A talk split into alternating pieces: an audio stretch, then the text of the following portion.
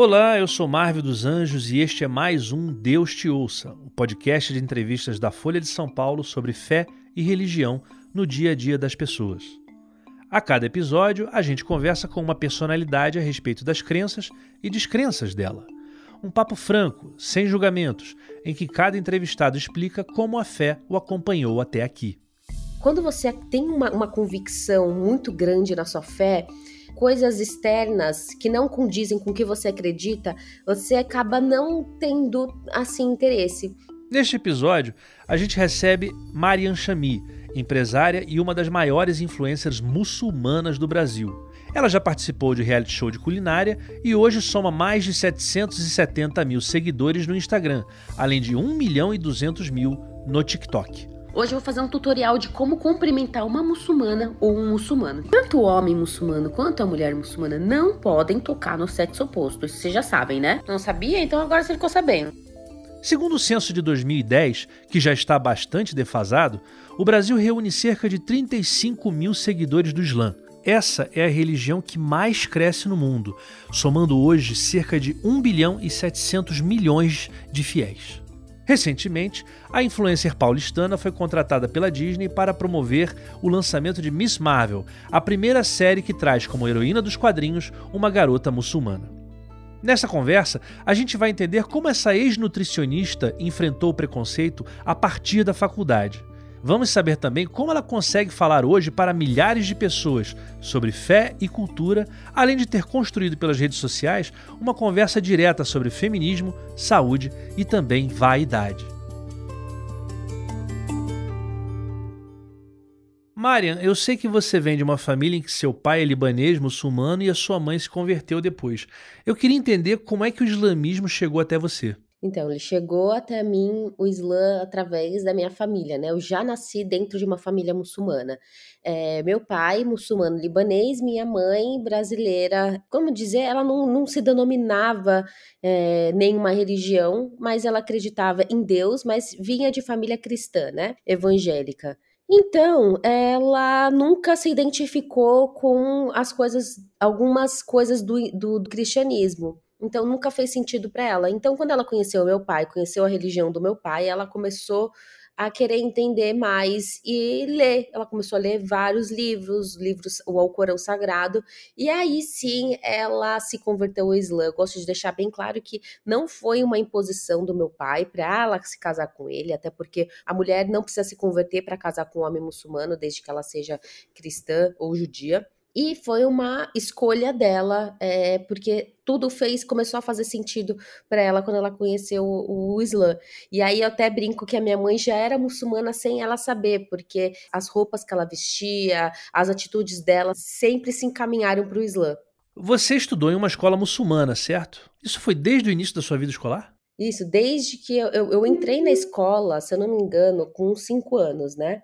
E desde, desde essa época eu sempre estudei em escola muçulmana. Quando eu digo escola muçulmana, ela tem a grade curricular normal de todas as escolas e o diferencial é que a gente vai ter aula de religião e aula de árabe nessas escolas e elas vão ser escolas muçulmanas, né, com é, a, a, questão da, dos feriados islâmicos, elas vão ser respeitadas, né. Imagino que você deve ter crescido numa espécie de bolha muçulmana, né? Vamos dizer assim. Quando foi que você percebeu essa diferença da sua vida, do seu círculo social, em relação a todo o resto do mundo que te cercava? Quando entrei na faculdade. Só na faculdade mesmo? Então, é que a minha vida inteira eu estudei em escola muçulmana, só que tinha muitos alunos não muçulmanos também na minha escola. Só que eu estava dentro do meu ambiente. Então, eu era maioria, independente de não ser maioria, tipo assim, vai, 50, 50%, tinha muitos não muçulmanos também na, na, na minha escola.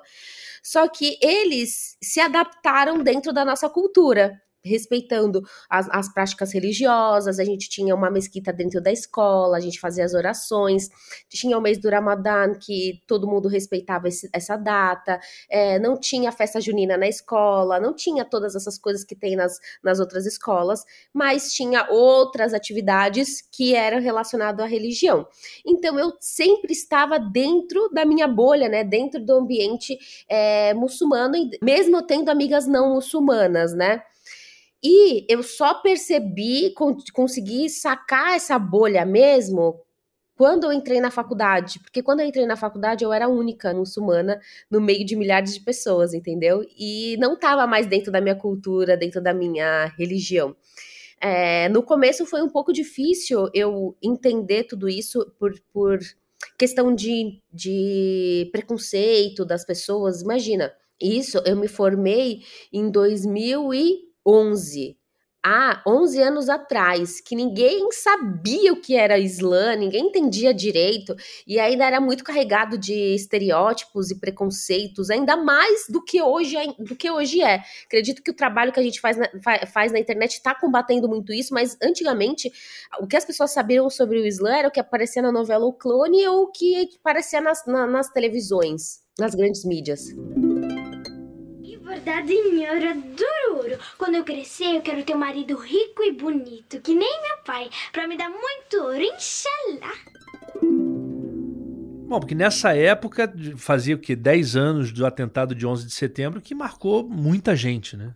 Do 11 de setembro também, exato as pessoas se relacionavam muito com o Islã e, e, que não tem nada a ver com o islamismo, o terrorismo, é o contrário, o Islã, é Islã ele deriva da palavra salam, que é salam significa paz. O Islã é uma religião de muito respeito, muita paz, é, amor ao próximo. E eu, eu não canso de dizer em todas as entrevistas que eu dou, em todos os podcasts, tudo que eu vou, sempre falo essa frase que foi dita pelo profeta, né? Quando você tira a vida de uma pessoa, é como se tivesse tirado a vida de toda uma humanidade. Quando você salva uma vida, é como se tivesse salvo a vida de toda uma humanidade. Isso que é o Islã. Isso que o Islã prega. E que episódios marcaram para você essas diferenças culturais? Diferente de cultura, acredito que, por exemplo, na minha escola não podia tipo ficar meninos e meninas abraçados, é, se beijando, sabe, esse tipo de contato físico, não podia ter dentro da escola. A gente sabe que acontecia, né? A gente não é bobo, acontecia essas coisas, só que não era uma coisa, assim, visível, né? Os olhos, né? Tipo, era coisas escondidas. É, outra coisa, barzinho do lado de escola, é, todo mundo bebendo, drogas, essas coisas, assim, maconha, é uma coisa muito louca. Tipo assim, eu tava um dia passando na, na frente da. Tava na faculdade, tinha um barzinho do lado, tava com as minhas amigas, e aí eu comecei a sentir um cheiro muito estranho. Eu falei, meu Deus do céu, que cheiro é esse? E aí eu fui, comecei a me cheirar, falei, será que eu tô fedida? E eu achei que eu falei assim, meu, que cheiro é esse? Eu não sabia que, que aquilo era cheiro de maconha. Aí eu falei, gente, depois de eu falei, eu vi que não era eu, eu falei, gente, que, que cheiro é esse? Aí eles me falaram, ah, isso daqui é maconha. Eu falei, nossa, sabe? E isso eu tinha 17, 18 anos, eu entrei na faculdade com 17 anos. Mas tinha alguma coisa do modo de vida não muçulmano que você olhava e que de alguma forma te atraía?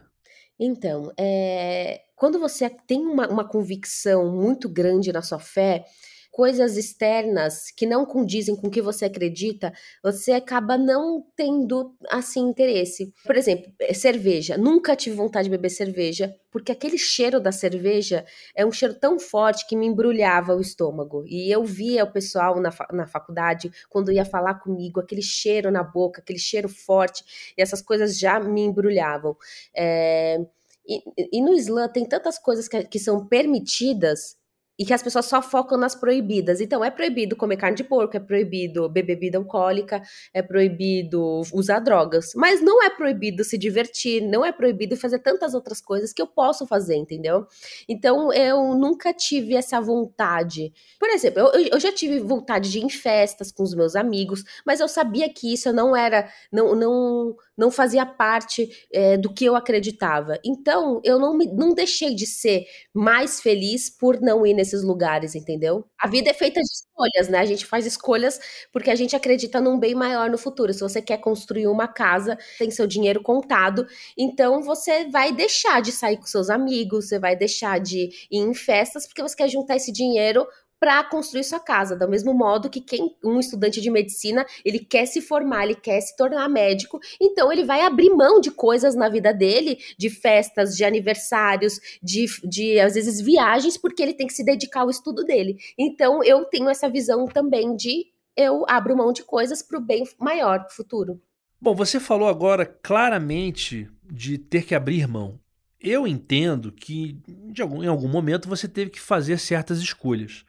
Mas Você deve ter tido dúvidas, você pode ter estado diante de situações em que você talvez quisesse deixar as coisas até mais fáceis para você já que você estava lidando com um mundo que te olhava de forma diferente, né? Eu sou muito questionada se eu tive uma, um, um, um, momento da minha vida rebelde, ou se eu quisesse, se eu me questionava, ou se eu quisesse mudar, não quisesse usar o lenço, ou se eu não quisesse fazer o que as coisas, o que eu faço. Porque as pessoas têm uma visão de que eu estou sendo é, oprimida não só por eu ser mulher, mas pela religião, pelas por não, não fazer coisas que todo mundo faz, né, que é normal para todo mundo.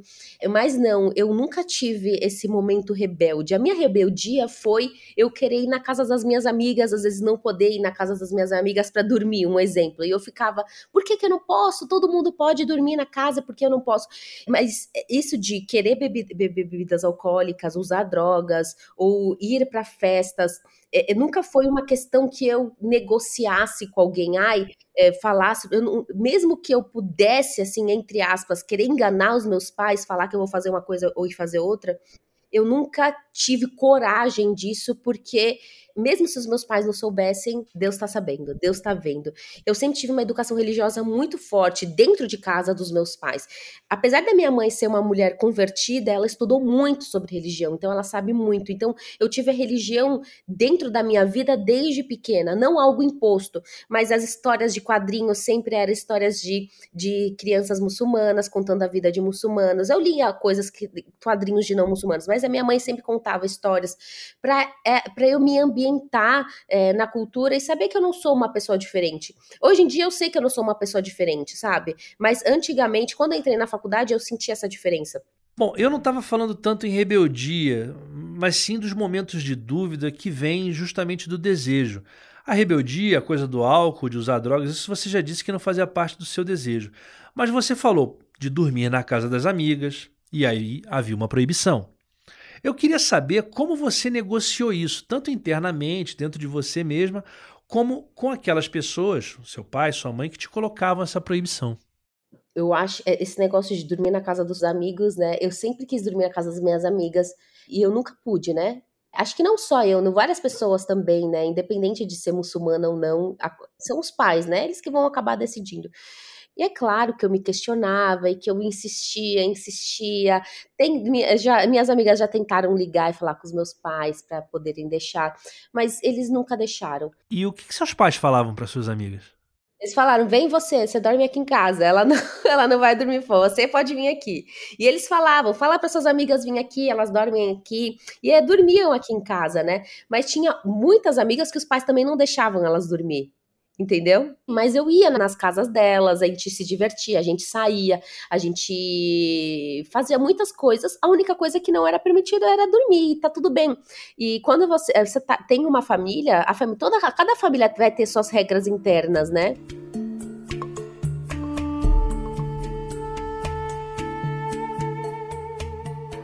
Maria, e agora como é que é para você ver ícones muçulmanos surgindo no mundo pop? Desde uma personagem do universo dos super-heróis, como a Miss Marvel, que é muçulmana, até jogadores de futebol que hoje tem um monte de fãs, como por exemplo o Karim Benzema do Real Madrid e o Salah do Liverpool.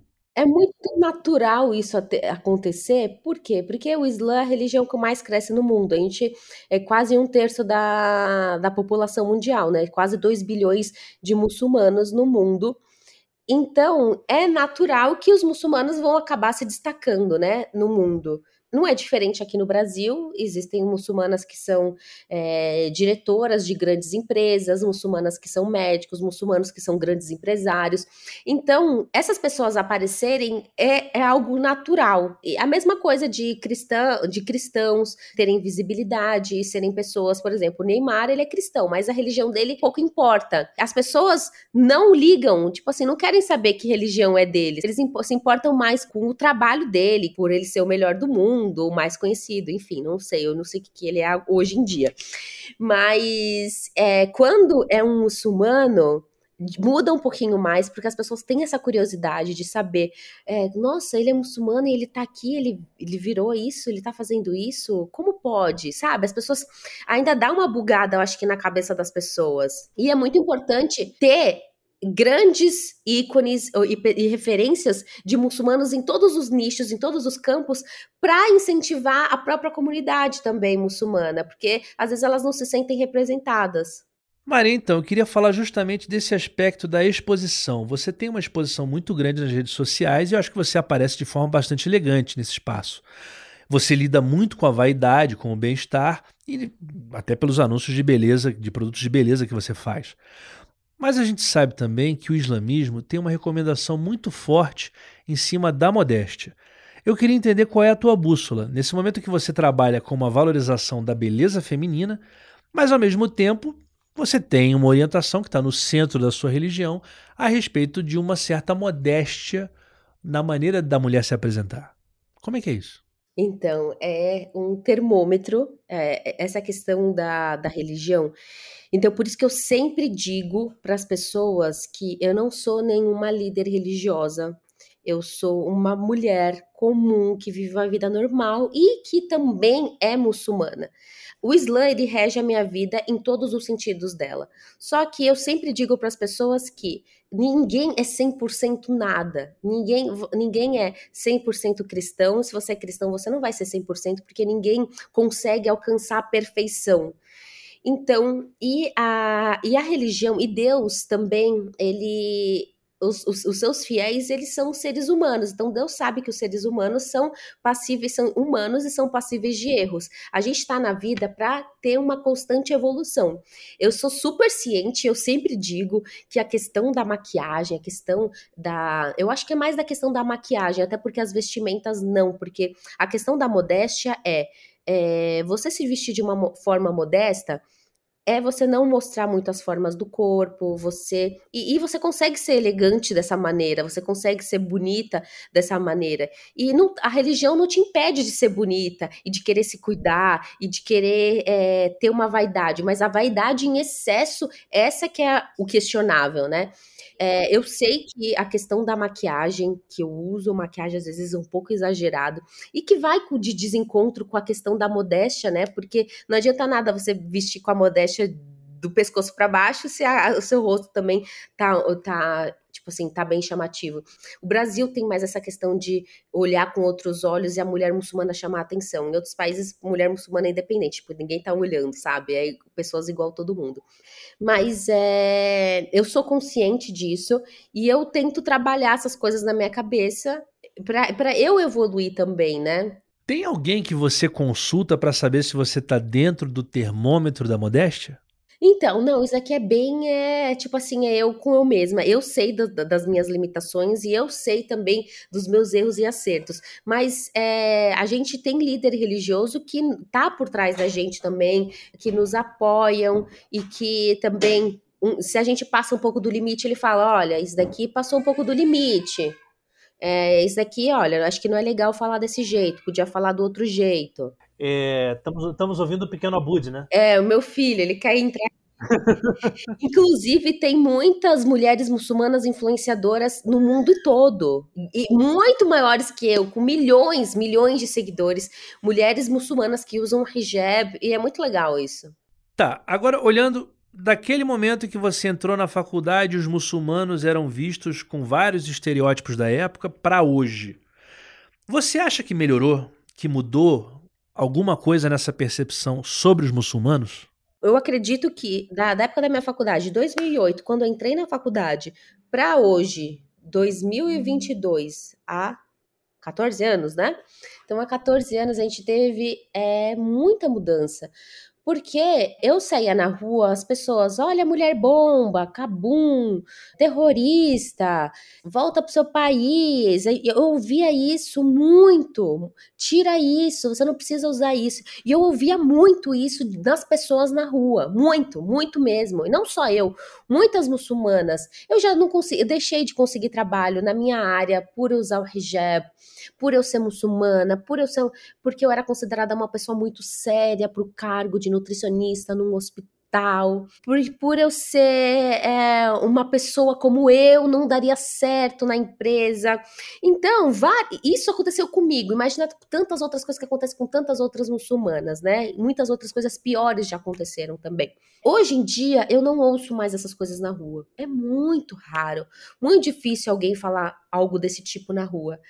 Também eu acredito muito que essa questão dos influenciadores, não só eu, outras pessoas também estão na internet, né, que estão fazendo esse trabalho.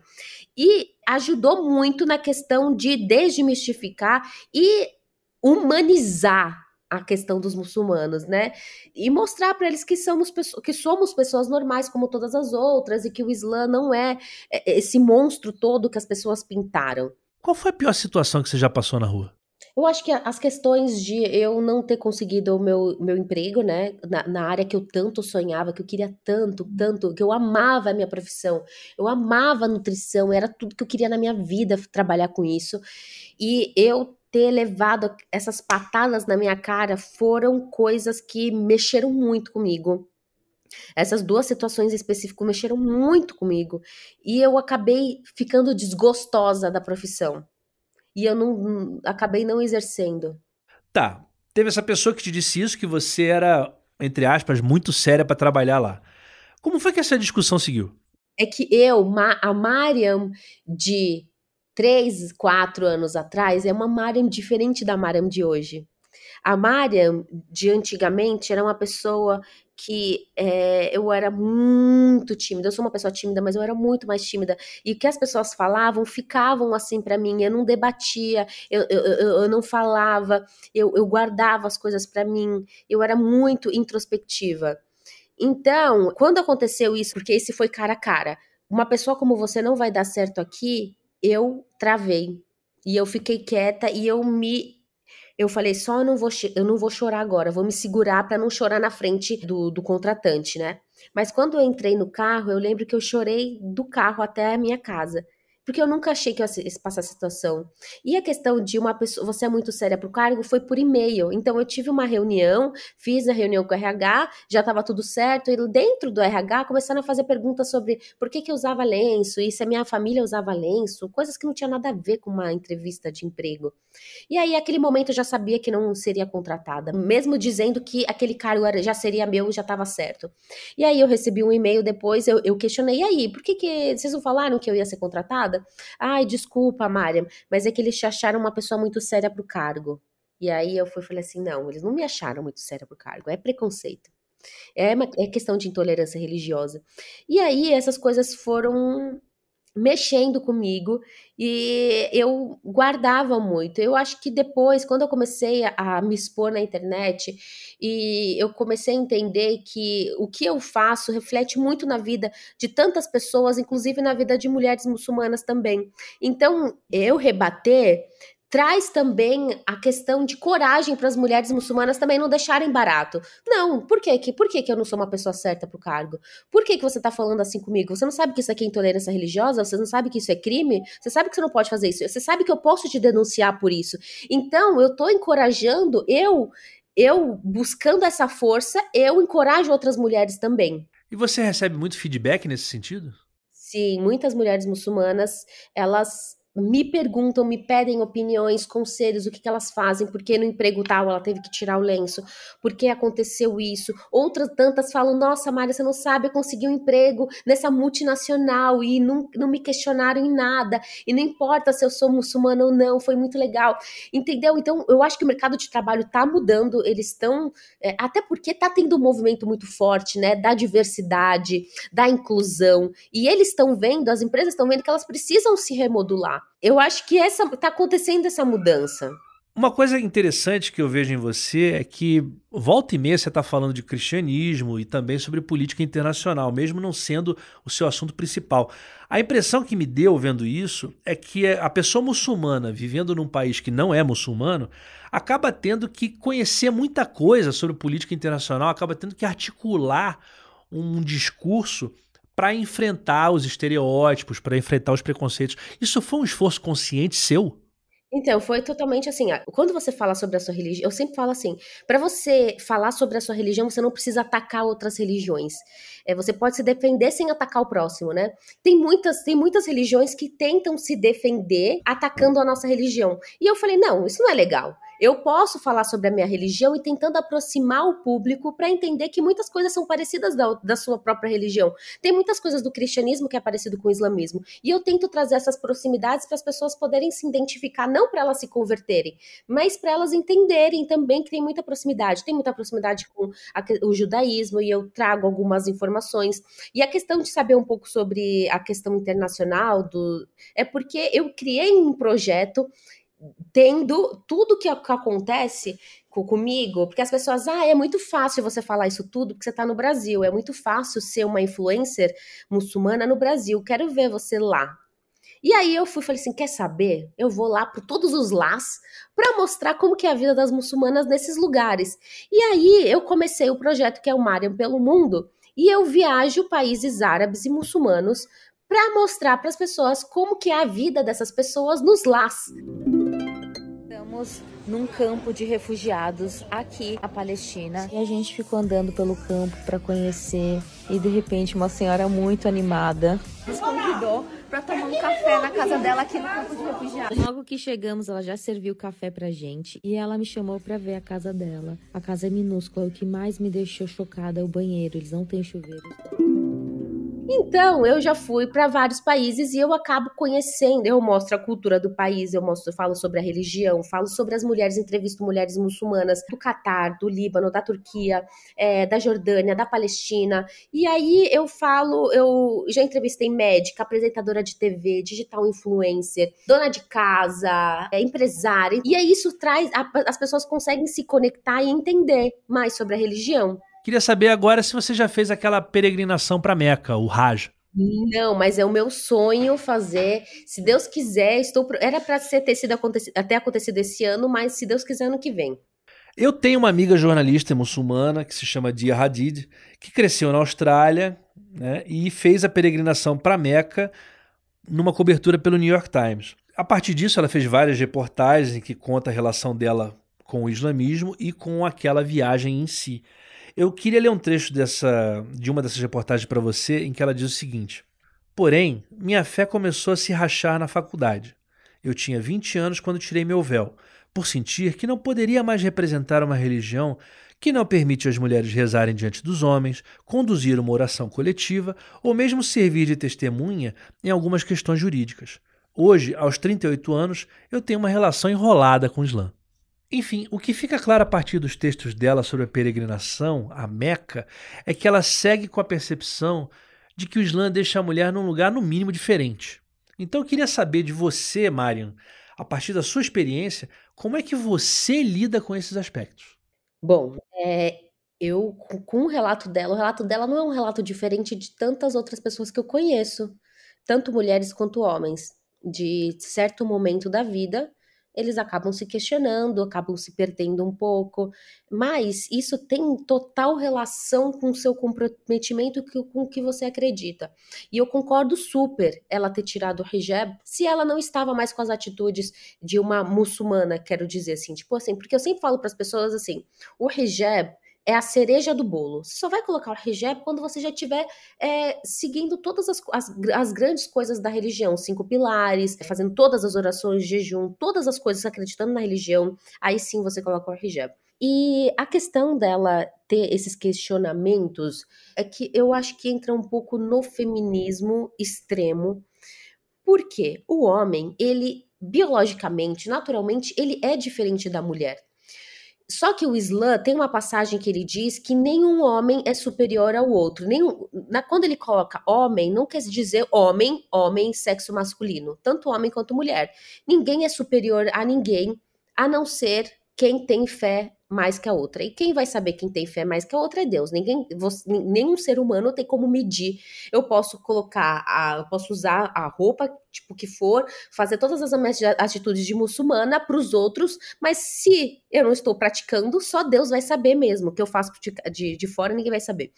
Então, a religião coloca o homem e a, e a mulher como diferentes mesmo, porque eles são diferentes.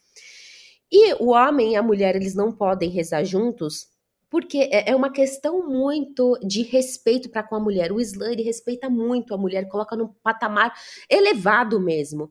A questão da, das orações, acho que você já viu as orações como são feitas, né? E você viu que a, que a gente agacha. E seria totalmente desrespeitoso e desconfortável para uma mulher agachar, sendo que tem um homem atrás dela vendo ela agachando e ficando naquela posição. Isso não é respeitoso e não é agradável para uma mulher saber que tem alguém atrás dela vendo como que ela está agachando. Você pode controlar suas atitudes, mas você não controla as atitudes dos outros. Então, eu não me sentiria confortável e nenhuma mulher que eu conheça se sentiria confortável com isso.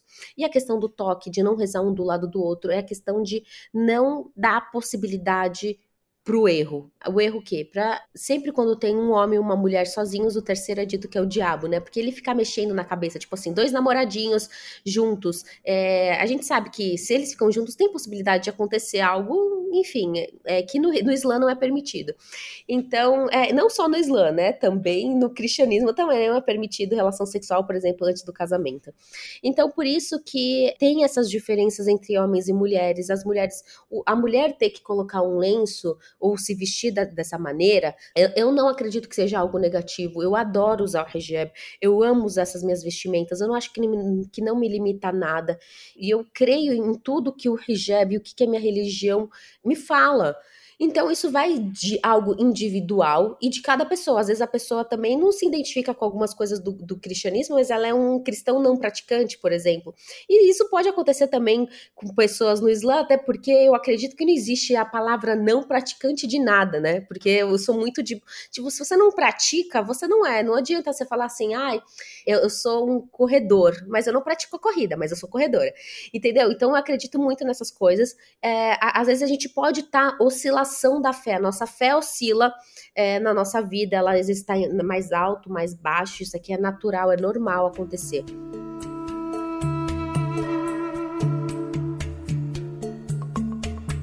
Marian, a Copa do Mundo vai ser no Catar no fim desse ano. Você vai estar tá lá? Bom, eu tô mega animada. Eu tô tentando de tudo para estar no Catar na Copa do Mundo, porque eu acho que é muito importante a gente ter uma representante é, muçulmana e brasileira ne, ne, nesse evento para poder trazer cultura, falar sobre a cultura, sobre a culinária, sobre as mulheres principalmente, porque a gente sempre vê o quê? É, jornalistas X fazendo essas entrevistas. Ia ser muito legal se a gente tivesse esse ano, já que é num país islâmico, num país árabe, ter uma representante mulher, mulher muçulmana, tá apresentando. Eu fui para o Catar agora, faz acho que um mês, e criei bastante conteúdo. É, inclusive, eu vou fazer até um documentário com todas as entrevistas que eu fiz com mulheres, não só no Catar, em, em outros países também. Mariam, para encerrar, como é que foi essa sua viagem para a Palestina? Você que foi visitar a terra do seu marido, como é que foi? Isso, da família do meu marido e do meu marido. Olha, foi uma das experiências mais incríveis da minha vida. Eu estava na época do Ramadã, né, quando eu fui para lá. E eu queria exatamente ir num país muçulmano na época do Ramadã e não poderia ter escolhido país melhor do que a Palestina, ter ido para lá. É, a gente foi na mesquita de Aqsa, que é aquela mesquita. Sabe onde tem aquela cúpula? As pessoas acham que é só aquela cúpula lá, mas não, é uma esplanada onde tem várias mesquitas. E aí a gente foi na, na, na Leila Tilkader, não sei se você sabe o que é Leila Tilkader, é a noite do decreto, que é uma das noites mais importantes do mês do Ramadã, onde todos os seus pedidos para Deus, ele, ele, ele vai numa conexão assim mais acelerada e Deus atende seus pedidos. E eu tava lá nesse dia, nessa noite, fazendo as orações, tinha mais de 250 mil pessoas lá e foi, é, e só de ter pisado lá e sentido tudo, aquele povo, aquele povo sofrido, aquele povo que, é, independente de tudo que acontece, é um povo generoso, carinhoso, amável, enfim, é, é um país que tem um lugarzinho especial no meu coração, a Palestina, tudo que eu vivi lá.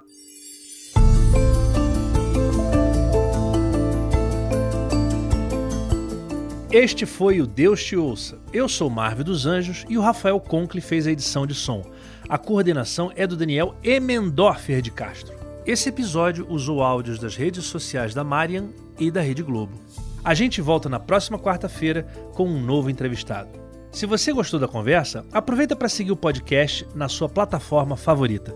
Um abraço e até a próxima.